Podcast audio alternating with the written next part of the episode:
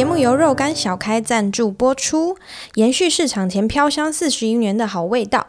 由八零年代保留传统并注入现代元素创新，打造匠心独运台湾厚片肉干第一品牌。肉干共三种口味：原味厚片肉干、辣味厚片肉干以及黄金飞鱼卵厚片肉干。百分之百使用台湾猪后腿肉，完整肉片堆叠取代绞肉成型，将肉片层层堆叠，打造紧密扎实的一公分口感，并加入肉干小开独家配方，多汁又有口感。制作全程以木炭烘烤，口味独特又爽。脆肉松共两种版本，单吃版不需要配饭，能当零食直接吃，香味四溢，略带香甜的好滋味。下饭版口味较咸，适合配饭夹吐司，为您的主食画龙点睛。百分之百使用良心事业义美纯猪油，精准火候，无数翻炒才能炒出的金黄香酥小开猪肉松。欢迎依自己的喜好下单。现在跟我的团可享全馆最低八二折起，单笔消费满一千元即赠送小开猪肉松一包，满一千八百元则赠送原味或是辣味厚片肉干一包，一张订单现赠一包。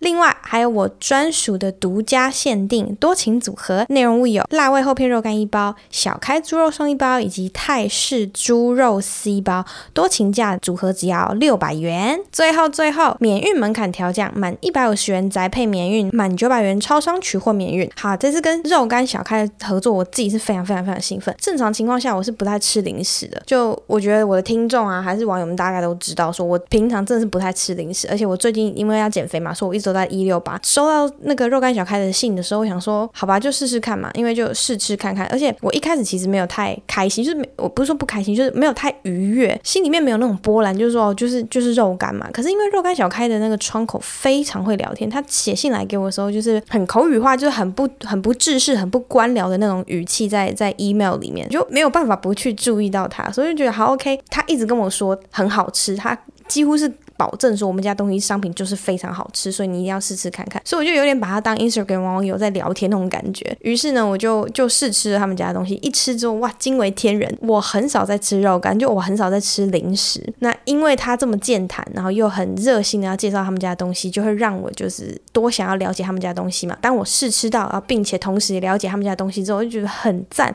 我就喜欢那种有实力又有故事的呃商品。那我自己吃那个厚片肉干的心得就是。飞软口味很厉害，你咬下去，它真你真的会咬到飞软，而且它是直接在你就是嘴巴里面口爆，就直接喷汁，你是吃得到的，就很很明确是，而且基本上你也看得到它的厚是。一公分厚嘛，刚刚有念到是一公分厚，而且它是会有饱足感。你不要看它小小一包哦，其实它吃起来是很饱的，就是它它是可以吃饱的。你如果今天真没有空吃，你就拿一包起来，你甚至不用那一包不用吃完，你就会有饱足感，因为它真的很厚，大小是方四四方方的嘛，它又很一口吃的刚刚好，你不会就是说之前有一些肉干不是呃，不管是不管是肉干纸还是呃肉干，可能是一大片的，然后你要这样自己自己很多 手要撕来撕去，可是像我有时候在看用电脑。的时候，或者是我在追剧的时候，我不想手沾到东西，又有小小洁癖，我就会拿筷子或叉子，然后直接这样夹着吃，或者叉着吃。它那个大小就是一口。刚刚好，因为很舒服，而且它的香气非常浓厚。我朋友试吃的时候，他们的心得就是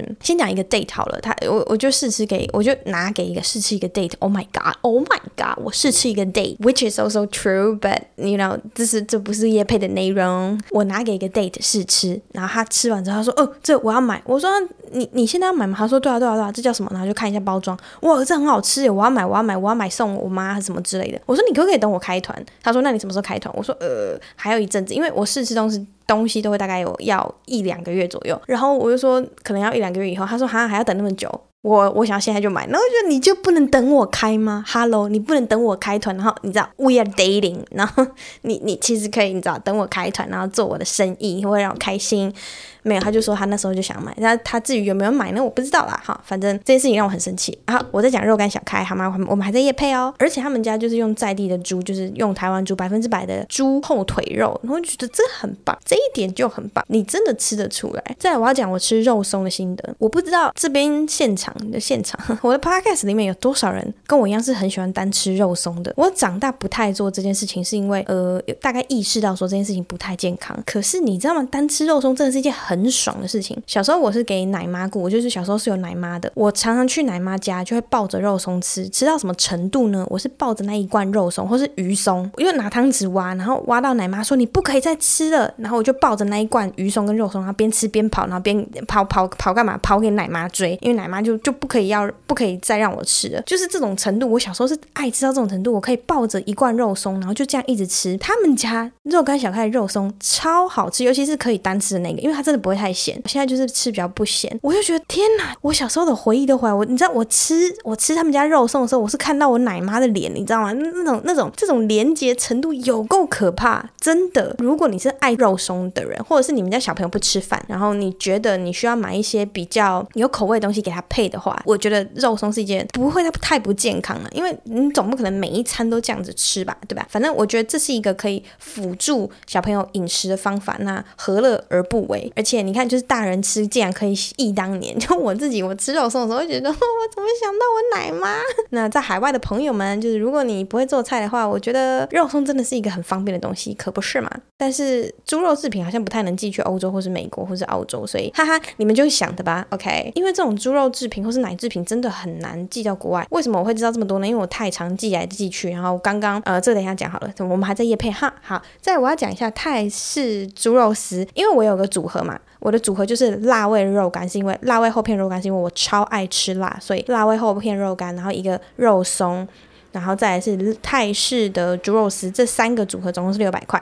然后这是我挑选我最喜欢的他们家的商品。然后这是一个我的多多多情城市的组合，所以希望大家都可以去下单。这个东西真的很好吃，真的很好吃。好，我要讲泰式猪肉丝。我一开始觉得这东西不怎么样，你不过就是个猪肉丝嘛，你知道，就是过年过节那个桌上家里桌上不都会放一堆猪肉丝或者是肉干啊什么的，所以我一开始就不不觉得说这这包猪肉丝有特别厉害。但是因为我每个东西都要试吃，所以把泰式猪肉丝打开，然后就闻了一下，就觉得哦。还不错，它就很香。他们家东西都很香，就是认真香，它不是那种化学香，它就是肉香。然后就拿一个起来吃，然后就觉得 OK 不错吃这样。然后那时候在。边追剧边试吃边喝啤酒，很肥宅的一个样子。一开始不觉得怎么样嘛，我说了，一直到我意识到我把这一包快吃完的时候，我想说，哇靠，就是它刷嘴到我没有意识到我把它要吃完了，很恐怖诶，这其实很恐怖诶，这有点像是温水煮青蛙。你不是说它什么第一口吃，因为他们家的厚片肉干，就是你吃第一口之后你就觉得哇靠，这东西好好吃。所以我觉得，如果你喜欢吃厚片肉干的人，请你直接去下单那种三包三入组的。如果你是喜欢吃肉丝，我觉得。都要啦，就是肉丝它比较偏小零食，然后厚片肉干它就是那种它会阻止你思考的好吃。我现在好像有点口齿不清了，因为厚片肉干是真的很好吃，所以你吃到这个东西你会说，哎呦，这个很好吃诶，然后哎呦，它怎么会喷汁哦？里面有飞软哦，这个辣好香哦，你会被它阻断的那种好吃。可是猪肉丝不是。猪肉丝是你你吃了之后你就觉得嗯好吃好吃，然后你就一直吃一直吃，直到你把这包吃完之后，你就觉得哇天哪，我刚我刚是被上了吗？就是我怎么一下子吃这么多这样？对，就是那种猪肉丝是那种默默的这样潜移默化，然后直接不是你把猪肉丝吃了，是猪肉丝把你给吃了的那种感觉。反正我我想表达，我不知道你们有没有听出来。反正这个东西呢，它就是个下酒菜的首选，所以我非常非常建议各位观众可以去吃吃看。这真是我这一阵子的那个夜配以来真心。有我认呃，其实我都有认真在吃，可是肉干是因为我很久没有吃肉干，这一次吃就吃到这家这么好吃的肉干小开，我就觉得哦妈哦妈，真的是太好了，就是很开心，真的很开心。那我们的开场就开了这么久了，其实那个我的时间只有夜配五分钟了，但是因为真的太开心，就是念着念着念着，然后就念到了十分钟。反正就是谢谢肉干小开，谢谢我们的干爹，然后希望大家都去下单，点击下面资讯栏就可以找到业配的资讯哦。嗨，你们好吗？你们这礼拜过得好吗？最近我比较有空，所以我就连续录了。三个礼拜吧，我觉得我很棒。今天要讲什么？其实我今天是想要赶快进入主题啦，因为今天的录音时间没有办法太长，然后我待会还要剪接，然后我又希望准时的时间上线。前面有没有准时？我准时的时间大概都是周日跟周一嘛，所以今天就是真的一个非常非常闲聊。我说的非常非常闲，平常已经够闲聊了，对不对？听起来会觉得很荒唐。今天的闲聊要多闲聊？我我要跟大家闲聊，就是我心情不好的时候，我都怎么处理，跟呃，我都怎么度过的。这样，也许这样的分享对你们来说会有帮助。那我觉得帮助最大其实是我自己，就是我现在在一个很 emo 的状态。那我跟你们讲完之后，搞不好我自己的心情会比较好一点。嗯、因为最近有太多嗯自己私生活的事情，有太多事情，就是很多资讯同时在发生，这些事情就会让我觉得。嗯，心情不好，然后很容易让我觉得很 emo。那这个跟我的月经来不来其实没有绝对的关系，这只有跟我的对所有事情处理的方式比较比较有关系。为什么突然讲说我心情不好呢？对，我就我很明显就是这几天心情都没有到特别特别的好。我的心情不好不好到什么程度？不好到就是我现在必须得喝酒，明明我在一六八，那你们可以听到。我刚刚去调了一杯高粱的特调，这样先让我漱个两口。是这样的，嗯，最近除了工作比较轻松一点点之外，开始重新整理，就是工作到一个状态之后，然后要进入备战状态，因为呃，破烂者已经要进入我们的呃准备进场了。等他们巡回回来之后，我们就要马上。进场去去在小巨蛋里准备小巨蛋的演出。最近就是刚刚他们在巡回，那我这边我自己的工作量是可以比较稍微重新调整一下。等到在自己这边整理好之后，他们回来就马上再把发条发条。发条，那个叫发条吗？拴紧发条，对，好像是发条吧，对吧？把那个发条再拴紧之后，我就可以继续就上工。所以现在在一个比较工作上压力比较减轻的情况，但是我自己私底下的工作还是很满。例如说，我现在在接的团购，或者有一些业配的资讯的来往，这样。所以我其实真的没有什么。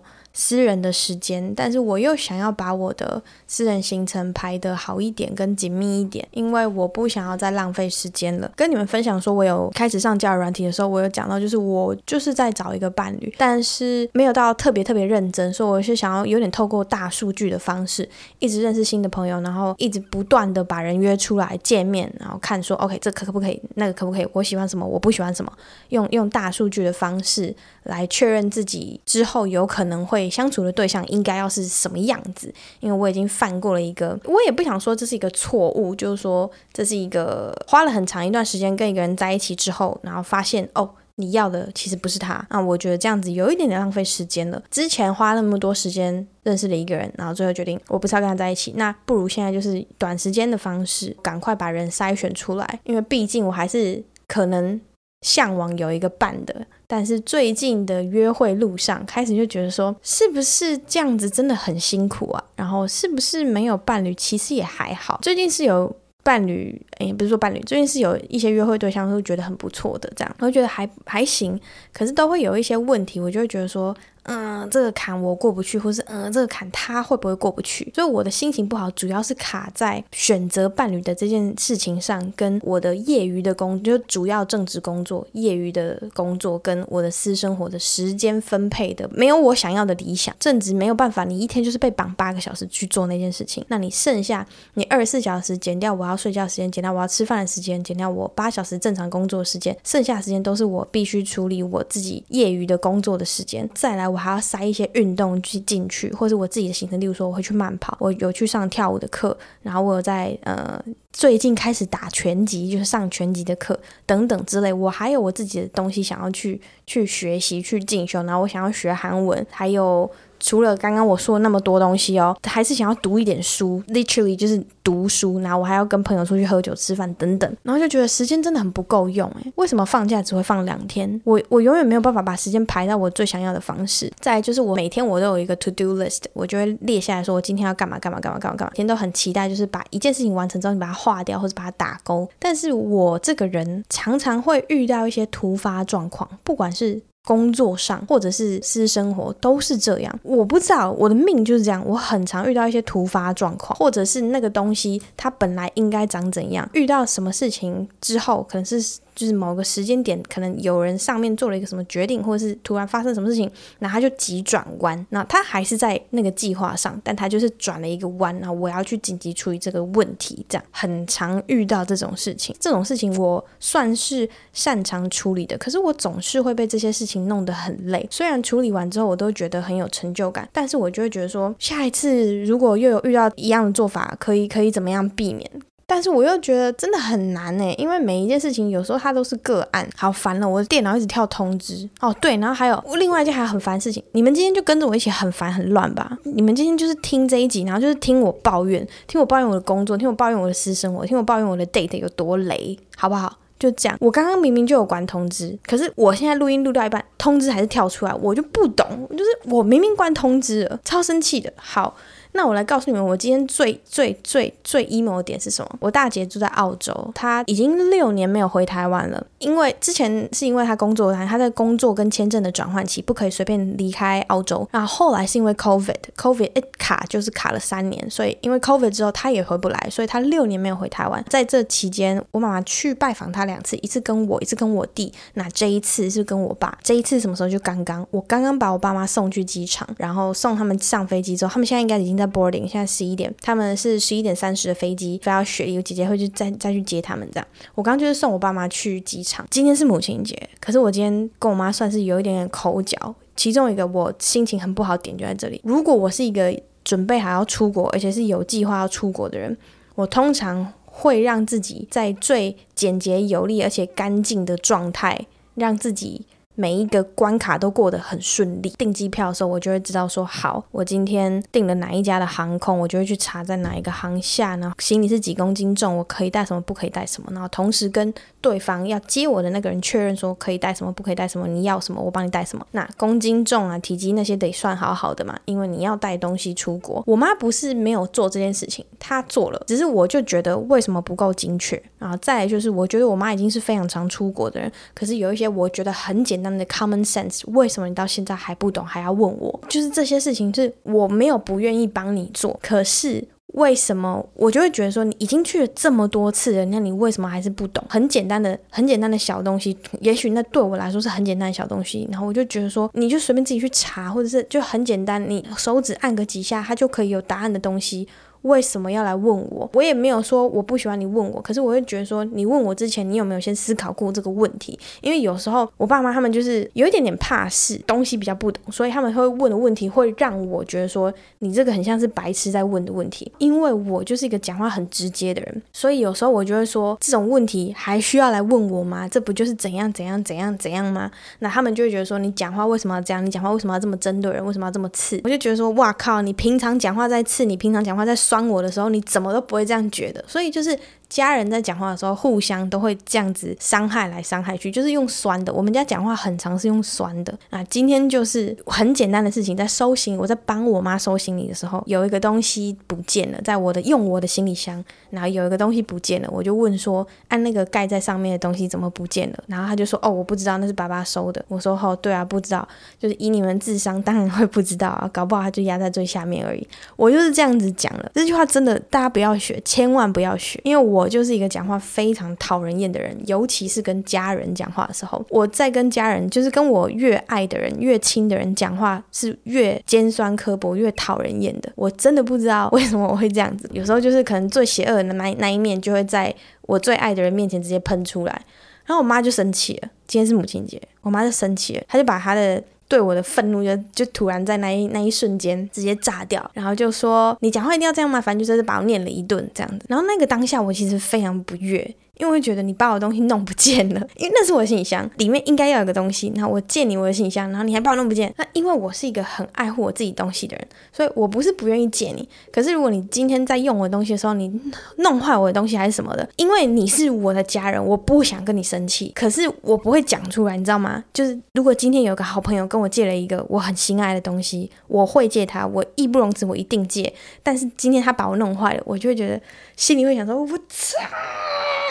但是我不会在他面前直接爆炸，我会把那一口气吞下去。可是我的心情会支差，所以我今天。在帮大家，在在帮我爸妈收行李的时候，我就觉得说，嗯，我已经做好心理准备，就是我最爱的，就是陪我去到世界各地的这这两个行李箱，我上面贴了很多我的贴纸，然后他们两个跟我很多很多回忆，我心里就觉得说，这两个行李箱绝对会在这一次被弄坏，绝对绝对会，要么就是撞一个坑，我觉得撞东西都没关系，不管是扣扣子还是什么，绝对会弄坏。哦，这边讲一个小 tips，我的行李箱从来不用。有拉链的，我是只买用扣子扣起来，然后要锁起来的行李箱，因为我很讨厌有拉链的行李箱。再来就是我比较偏好硬壳行李箱，一面翻起来的那种也可以，可是一面翻起来那种要找到有硬壳的比较少，或者是它会超贵，或者是超重，箱子本身就会比较重。我的行李箱我就是非常爱护它，然后我会挑很久才买到这个，然后它又跟我有超多回忆。首先觉得说，我今天把我的行李箱让你带出去，我会很担心我的孩子到底在你身边过得好不好。反正这是我今天 emo 点开始爆炸，已经有点 emo，然后这个是 emo 点爆炸的时刻。再就是我们刚到机场之后，他们带了很多东西要带去给我姐姐的，其实是不不太符合规格的，例如说大小啊什么的。但是这个我之前在家里的时候已经跟他们先警告过了。反正那个行前教育啊，根据我之前常常出国，然后。坐过各种大小飞机，或是飞过各国的经验，我就跟他说，我觉得什么东西带得了，什么东西带不了，什么东西可能会重，看一般的重一起。一起是看总重，还是说你们每一个就是一定要二十三公斤？那我都跟他们沟通过。但是到机场的时候，我说过了，如果我自己的行程，我就是会很确定，我这一个东西放上去，一 check in 就是刚刚好二十三公斤，或是刚刚好三十公斤，它就是会很帅的被地勤直接弄起来，然后就 boarding pass 给你，啪啪啪啪啪，所有动作就是很帅气、很干净。然后我就轻轻松松的，我也不需要什么提早两个小时到机场，我就是可以很快速的直接进去我要的地方。然后坐在那边休息，喝个水，逛个街，等登机，然后再上去，你知道吗？就是我，我希望我的旅程从头到尾都是很很顺利，然后是很帅气、利落、干净的。但是今天我在帮他们两个处理这件事情的时候，就不是这样。这一件事情就是 drives me crazy，就我会觉得说，为什么这个东西的重量没有掐得刚刚好？然后为什么？现在这个，你看大小，我就说了，我刚刚是不是在家里就跟你说，这个东西绝对不可能带上，就是不可以让你 carry on 等等之类的，就这种东西真的是把我惹到一个。然后还有就是，因为我姐六年多没有回家了，所以她就跟我妈点了很多那种零食，例如说乖乖啊什么，没有啊业配，我今天业配是肉干小开哈，反正就是点了一些零食。那你们都知道我是不吃零食的人，所以我就会觉得为什么？要带零食，零食这种东西，你他妈那边没有是不是？啊，对，没有，就是没有台湾的零食。那我就会自己跟自己打架，我就觉得好，他喜欢吃零食，我不喜欢吃零食，那没关系。然后我妈今天就呛我，妈今天就说：“你之前在德国的时候，还不是叫我寄很多东西？”我说：“我之前在德国的时候，我叫你寄的东西，其实都是在德国是完全买不到，而且在澳洲，不管是在雪梨还是在 Canberra，有超级多亚超，所以你能买到的亚洲的东西，其实已经比德国多非非常多。我在德国那个奇怪的小城市，前不着村。后不着店，你要开个两个小时才会到一个亚超，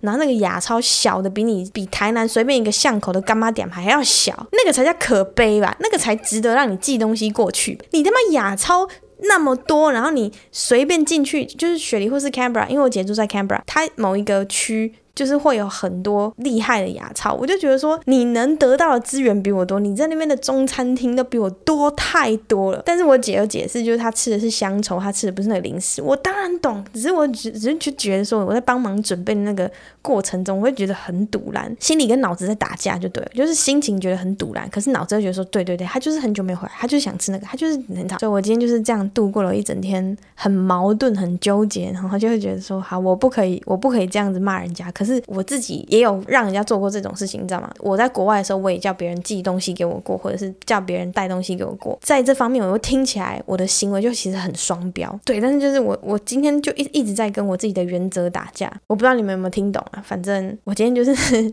一个很很容易心情不好，然后再回到 date 那一个部分。最近认识一个男生，我非常喜欢，但是我们有很认真在在想说，是不是可以再进一步的交往？可是目前的我还没有准备好，我还没有准备好。原因就只是有一些坎，我觉得说我可能还需要一点点时间，或者是说不不是说我想要走马看花，而是说我觉得我自己的状态没有调整到最好的时候，我不敢随便的迈入下一段关系，因为当你迈入一段关系之后。我自己的做法是，我会很容易完全把重心放在对方，在一开始的时候。可是我现在好像没有想要这么做。我现在会比较想做的方式，就是还是以我自己为准，两个人是互相配合着。但是我不知道说这样的关系是不是对方想要的，所以中间会需要很多的沟通。然后再来就是不管是生活习惯还是什么的，因为如果是要在一起，然后有想要。继续稳定交往的话，其实要考虑的东西非常多。我今天已经不是在考虑说，哦，我喜欢这个人，我觉得这个人对我不错，我也我也就真的很喜欢他，所以我们两个就直接交往。现在在我这个状态，要考虑的会是。你更多的以后，诶，你们在这个年纪交往了之后，那接下来关系确定了是不是有可能，嗯，双方的家长可能会要催婚什么等等之类的，那你们有没有这个打算？有没有打算到生命的下一个阶段？所以我就觉得说，哇，现在如果随便答应一个人要交往，依照我之前的经验啊。我跟我前男友在一起十年，那我跟我德先生在一起是六年。我只要一交往就是一个很长的时间。那我现在三十岁了，今年要三十一岁，我还经得起随便一段关系吗？我的随便可能都是两三年以上，可能比现在你们在听的这些观众的关系都平均平均的交往关系都还要长很多。你会觉得我现在经得起做这件事情吗？那万一我今天又交往一个人，然后谈了不到七年八年之后，好，我四十岁刚好，然后那时候分手了，他说哇靠，你知道吗？我会开始担心这件事情，所以我就会变得说越来越慎重的去思考说，OK，我的下一步可以怎么办？我的下一个人这样真的可以吗？那另外一个担心的是，我会不会辜负人家？因为毕竟我的上一段关系，或者是说我的前两段关系，某种程度上都算是我自己提分手的。虽然我的我的前就是上上一段是别人先提，但后来。啊，反正之后再讲。Anyways，就是跟德先生这一段是我自己提的嘛。那大家都知道，交往是两个人的事情，分手是一个人的事情，所以我就会害怕，我已经辜负过一个人，我自己心里状态就会觉得说，曾经有一个很爱我的人，我也很爱的人，那在某一些情况下，我自己先提的说，我不要再在一起了，会不会在我的下一段关系中也发生一模一样的事情？我突然或者也不是突然，就是发生关系走到某一个阶段的时候，我要主动跟别人说，哦，我没有办法继续，我也很害怕再带给另外一个人这样子的负孤单跟这样子的困扰，然后有可能就是浪费别人的时间，所以在这个情况下，我不想要去伤害到人的情况下，我就会很害怕再迈入另外一段关系。这个东西就是我现在也很困扰自己的事情。我真的觉得我需要再来一点，那我喝点酒哈。你们听我讲完，你们心情有跟我一起变不好了吗？然后听得出，就是我今天这样子讲话，有听得出我的思绪有多混乱、多跳了吗？一下这样，一下那样，一下这样，一下那样，然后一下讲这个，一下讲这个。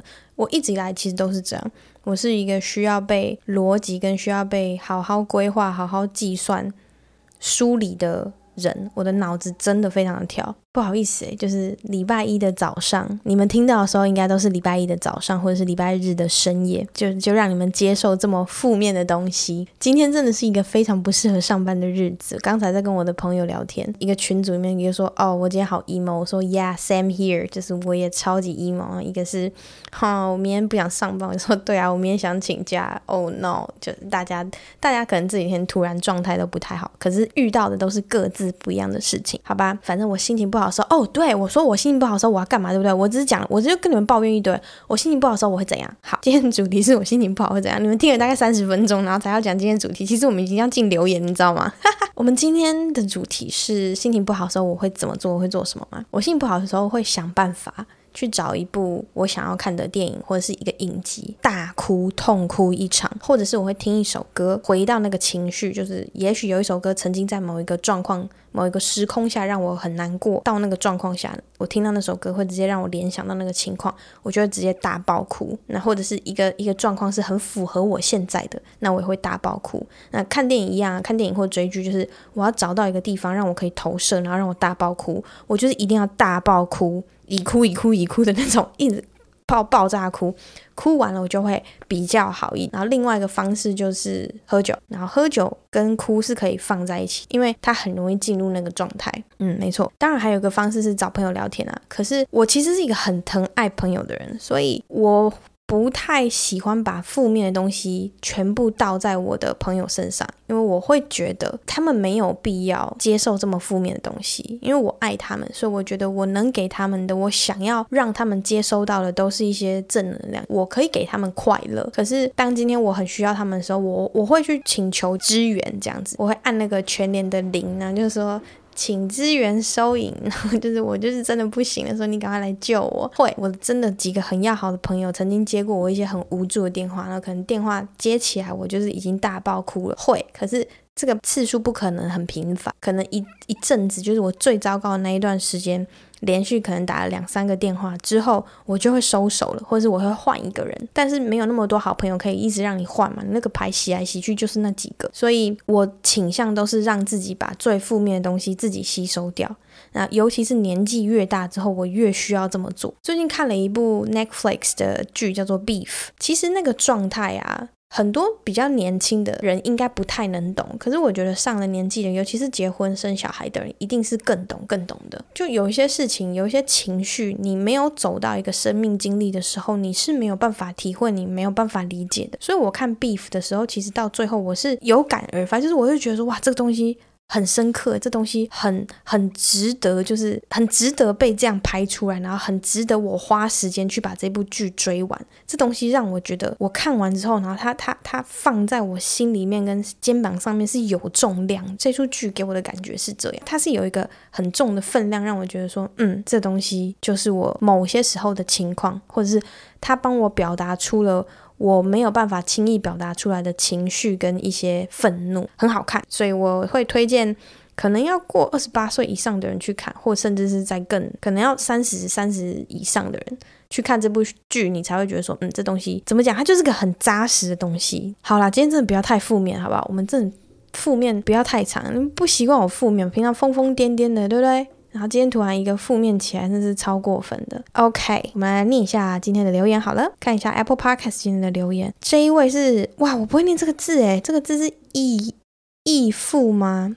这个是怎么念？一个人人字旁，然后右边上面一个八，下面一个肉。或者是长得很像月的肉，这个字怎么念？义父吗？感觉像义。OK，他说原来是要下雨天才会周更，原来是要下雨天才会周更啊！那真希望每周多多在录音时都来都来一场雨，哈哈哈！雨声当背景，声音很不错。希望多多能持续带给我不一样的内容。好了，我尽量啊。今天内容很负面，你可以接受吗？好，OK。下面一位他说可以再烂一点破游戏。Tinder，他说玩教软体，男生该怎么开场？哎，我最近遇到一个。很有趣的开场，他说：“来，我念给你听。等一下，我现在开一下我的 Tinder。男生该怎么开场？我觉得每一个人遇到的你喜欢的人不一样，但这个人他的开场非常非常的有趣。他的开场是两个字，他开场就直接跟我说出来，然后我就直接说。”拿我，然后他就说看电影、喝个咖啡、吃个晚餐、喝个小酒，他就直接这样讲。所以他的第一句话是跟我说出来，这个是我会吃的，我就觉得说 OK，这我过。然后另外有一个我印象比较深刻的，他是第一句话他是说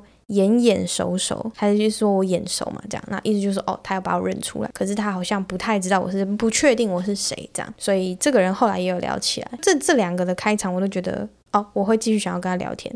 可是如果是那种不好意思，嗨嗨还好啦，有的人是挥个手啊，嗨那个嗨那个都可以，那个就是我可以嗨来嗨去。我记得我有跟有一个男生就是这样嗨嗨嗨嗨嘿嘿，hello hello 这样，大概玩了很多次，然后这这个也蛮好玩的。可是就看你要玩到什么时候啊。我觉得你可以直接切入，你要干嘛？像现在这个跟我说出来的，我就会直接跟他出去了。就这个人，我就觉得说好，我会跟你出去，只是时间可不可以？因为我跟他说我这礼拜很满，所以我最快就是什么什么什么时候这样。我觉得很可以直接一点哦。说到这个，我最近遇到跟朋友聊天遇到一个问题，就是有最近有个男生朋友，他也在呃比较活跃在交友软体上，他跟我分享，我之前有说，我觉得男生在交友软体蛮吃亏的。是你真的不容易遇到女生没有特别想要啊，这样讲都超怪的。好，我先讲我的立场好不好？我的立场就是，我滑交友软体是为什么？除除了约炮之外，认识新朋友，我没有那么想很快就交男朋友，所以我认识新朋友的定义就是我沾一下就好，沾一下就好，我可以跟你聊天聊很久，然后也可以马上跟你约出来吃饭干嘛，看电影什么都可以。我可以做这件事情，但是我没有要跟你交往。这种女生疑似在在交友软体上会对男生来说比较轻松，因为我马上就可以表态说，我就是没有要跟你交往，你不要觉得你我想要跟你交往。我们聊天可以，呃，吃饭正常交友可以，或者是如果真的感觉很不错的话，要继续下一步去约跑也可以，你知道吗？我的立场是这样，但是男生，如果你。很明确的表态，我不知道你们多快，或者是可能是看技术，就多快可以约到一个女生。你们想要 get laid，因为我的那个朋友他遇到的情况是，他就是想要找一个新朋友，他跟我一样，他的立场跟我一样，可是他是男生，但他遇到的女生呢，都只想要聊天，然后就觉得天哪，我每天要花好多时间跟好多女生聊天，然后他们都不想要怎样，他就觉得很困难。那我就说，那你可以理解为什么有些男生想要花钱去找快乐的吗？你知道，就花钱去找一些 happy ending。他说他大概可以理解为什么，可是他就觉得说，有些他就他想要征服感嘛，所以他不想要那么快就花钱去找他的 happy ending，他想要用自己呃有有战术有征服的感觉而得到一个 happy ending，所以在这点上我就觉得男生很辛苦。某种程度上，我有点像是，如果我今天开口了说我要做什么，我想要约跑或者是我想要怎么样，这件事情的促成不会太困难，可是对男生来说，他会他的门槛就真的会比较高。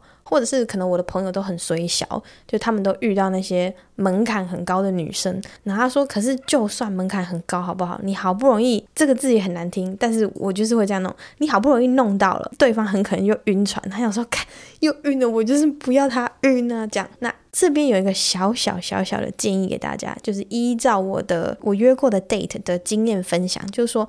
年纪越小的越容易晕，女生啊，我现在都讲女生哈。年纪越大的越不容易晕，所以我曾经遇过一个 date，他跟我说我是他在 Tinder 里面那个年纪设的最低标。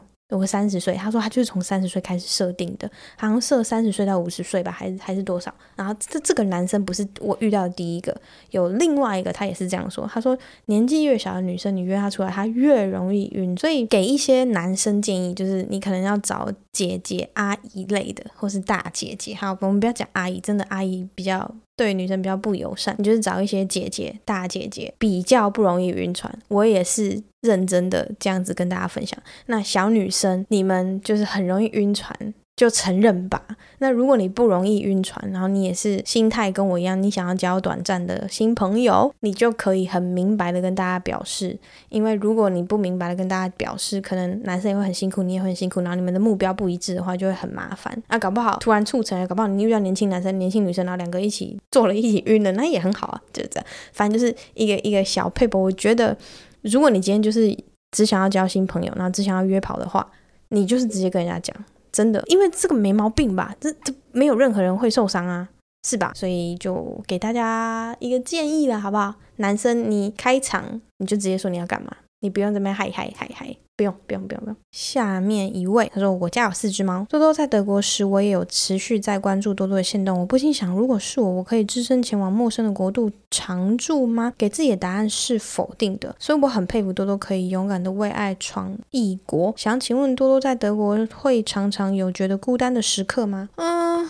多多少少吧，多多少少，对啊，多多少少，因为我那时候我在德国的时候，我是真的只能讲，我没有任何可以讲中文的朋友，我所有可以讲中文的朋友都离我至少最少最少也要一个小时车程远，然后虽然一个小时听起来很近，但是因为我跟他工作关系，所以我们两个没有办法很常见面，所以我文字上是很常用中文跟我家乡的朋友们聊天是没错，但是现实生活中就是我每天睁开眼睛，然后这边听说读写的都是不是讲英文就是讲德文，当时。在这种状况下是有一点孤单的，因为我会希望有更多人，例如说有时候在跟邻居哥哥姐姐们讲台湾政治或者是台湾中国政治的时候，会需要一些人的 support，因为我的德文就不是那么好，有一些人的德国人英文不是那么好的时候，我会很痛苦，因为我既要讲中文又要讲德文，然后又要讲很很沉重的话题的时候，那他们又会问一堆两岸的关系啊等等之类的，然后就那时候我会觉得我寂寞的是。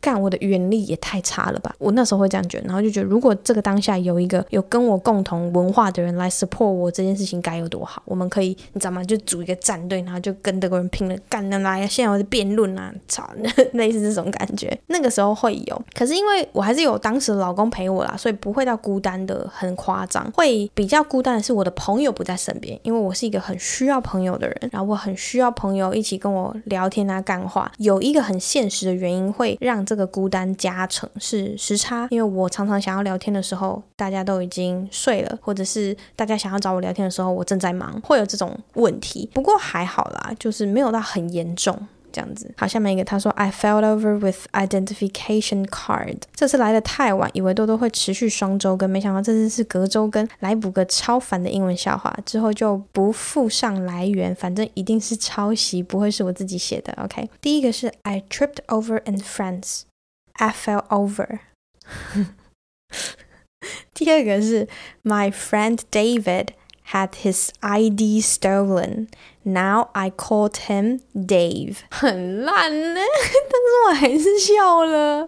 很烂呢，大家有听懂吗？就是这种谐音的。第二个还好，第一个谐音的就是 I tripped over in France。我在法国的时候，呃，跌倒了，就是 tripped tripped over，所以是 I fell over，I fell over。可是这应该是 Eiffel Tower 吧？好，随便了，反正就是有一点点谐音，好吗 ？I fell over，就是我跌倒了，我跌倒了。对，然后 my friend David had his ID stolen，就是我那个叫大卫的朋友的 ID 卡被偷了，就他的身份证被偷了。Now I call him Dave，因为 David 后面是 I，为什么要解释笑话？我跟你说，我老板最讨厌人家解释笑话，所以你自己去听懂，英文听不懂人活该。好，下面一个 JKW 口误哈抓 EP 三三提到，反正 AI 这样发达，带头上那个就后面一句讲的 VR 应该跟 AI 没啥关系。哎，我真的很常很常口误哎。另外，之前尺度讲成尺寸的错误，其实有听出来，但知道要讲的是什么，就觉得是单纯口误。应该很多人跟我一样有听出来，但只是没讲而已。对啊，可是你们听出来之后，然后又没讲，很过分哎。就我在等你们讲哎，有时候我会我是故意等你们讲的。我没有重录，就是因为我想说，好，我想听听看，这有多少人会发现。OK，OK，OK。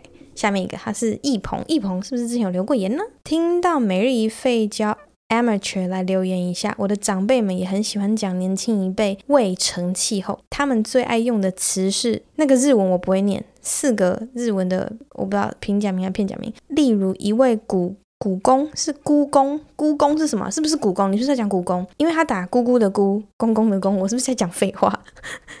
反正，例如一位姑公是哈佛教授，而他儿子是 UCLA 的教授，研究领域相同。我姑婆说起他儿子，就说和他的学术业绩和他爸比起来。还好，反正就是那个日文字。你下次我不知道，你下次要附那个罗马拼音或是注音拼音给我，因为我不会日文。你打字是不是有问题？因为有一句话也是有有点没令邓哦。好，下面一位他说：“Hello 多多，听到自己你提到的独乐乐不如众乐乐，忍不住想纠正读音啊，是独乐乐不如众乐乐。对对耶，是独乐乐不如众乐乐。我记得这个意思是一个人欣赏音乐快乐，不如众人一起欣赏。”音乐快乐，对对对对，国小老国文小老师下台一鞠躬，哎，国文小老师，谢谢谢谢，我知道这个，但是我当下没有想起来，哎，真的谢谢国文小老师，我我掌嘴，我国文几级分，我我掌嘴，好，下面一个，他说邻居阿伯的脸消微，跟多多分享生活小趣事，是这样的，最近逢母亲节，我们这一里新上任的里长挨家挨户带着团队发康乃馨。这么好哦，正好轮到隔壁邻居时，阿贝收下话说：“里长，母亲节送康乃馨，啊，父亲节你们要送我什么？”此时憨厚的里长语塞了一下，阿贝接着说：“没关系，来来，咱查甫人吼，免送花啦，包红包较实在。”最后，祝多多娘及我阿木和全天下的阿木母亲节快乐。然后多多明年母亲节快乐，最好是祝我明年母亲节快乐。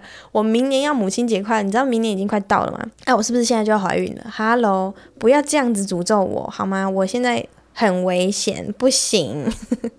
下面一个，他是流连忘返。他说科普，上周有提有网友提到榴莲，这边也做一个小提醒：榴莲配酒会容易有酒精中毒问题，原因喝酒时身体容易产生去酒霉素乙醛退氢酶，而吃了榴莲会抑制分泌。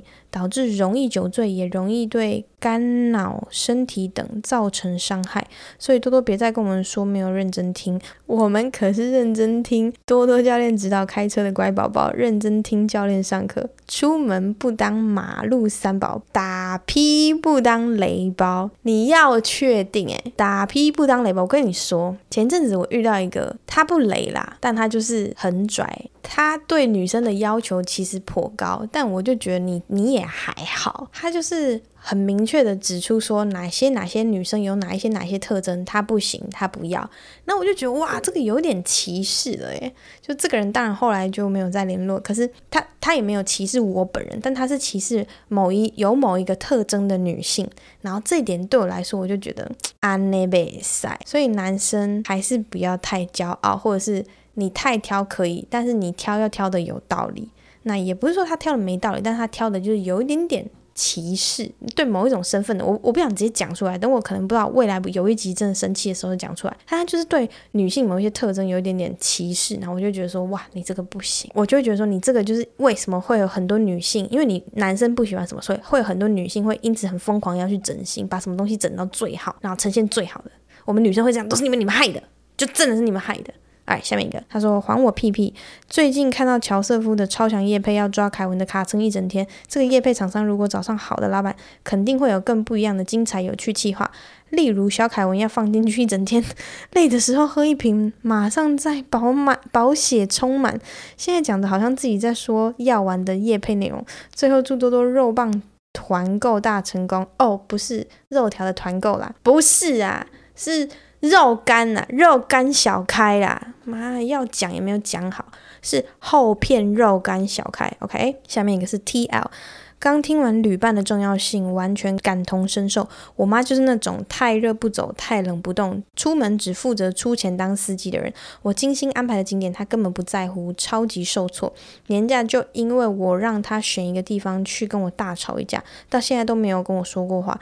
跟家人出门真的是要心脏很强，放弃很多事情。没错，完全认同。你妈是完全不想动的人，我妈是完全不想停下来的人，那种也很恐怖。她就是。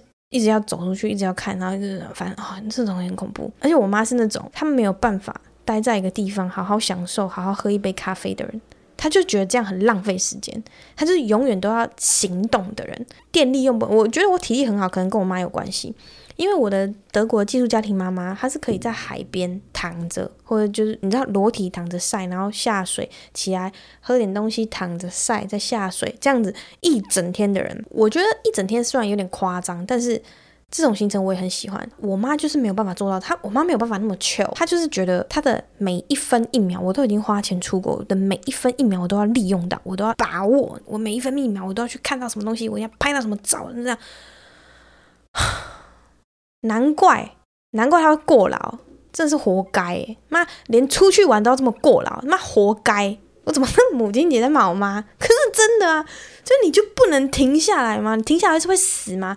有时候我在工作的时候，或者是平常私底下，朋友会一直说多太急了，多多的做事风格、行事风格或个性很急。我真的有很认真的检讨，就是我妈害的。但是算了，是每个人都有每个人成长环境，然后也不是说我妈完全害的，是跟那个成长环境有关系。那我妈会有一些很急性子的那个反应，也是因为在她照顾一家人的时候的过程有关系。算了啦，就是都是自己的功课，自己要检讨啊。我已经很努力在检讨了，因为有一些东西就是你生下来，你长出来的时候，它就被这样子原厂设定，或者是你被 form，你被你在被调养的时候，你就是这样成长的，所以那个东西你要回到最原始去意识到你自己的问题，然后再开始去把它整理出来，然后要每一次做到某一件事情的时候，你就发现哦，等一下，我现在是不是太快？哦，等一下，我是现在是不是？你要意识到这件事情。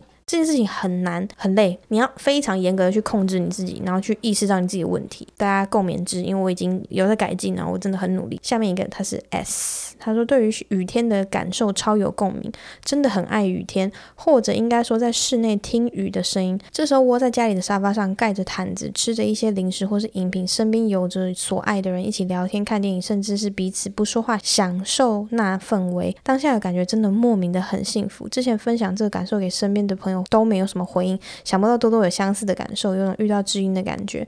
至于慢跑的部分，之前有听过别人说慢跑很像在做时光机，自己是蛮有感的。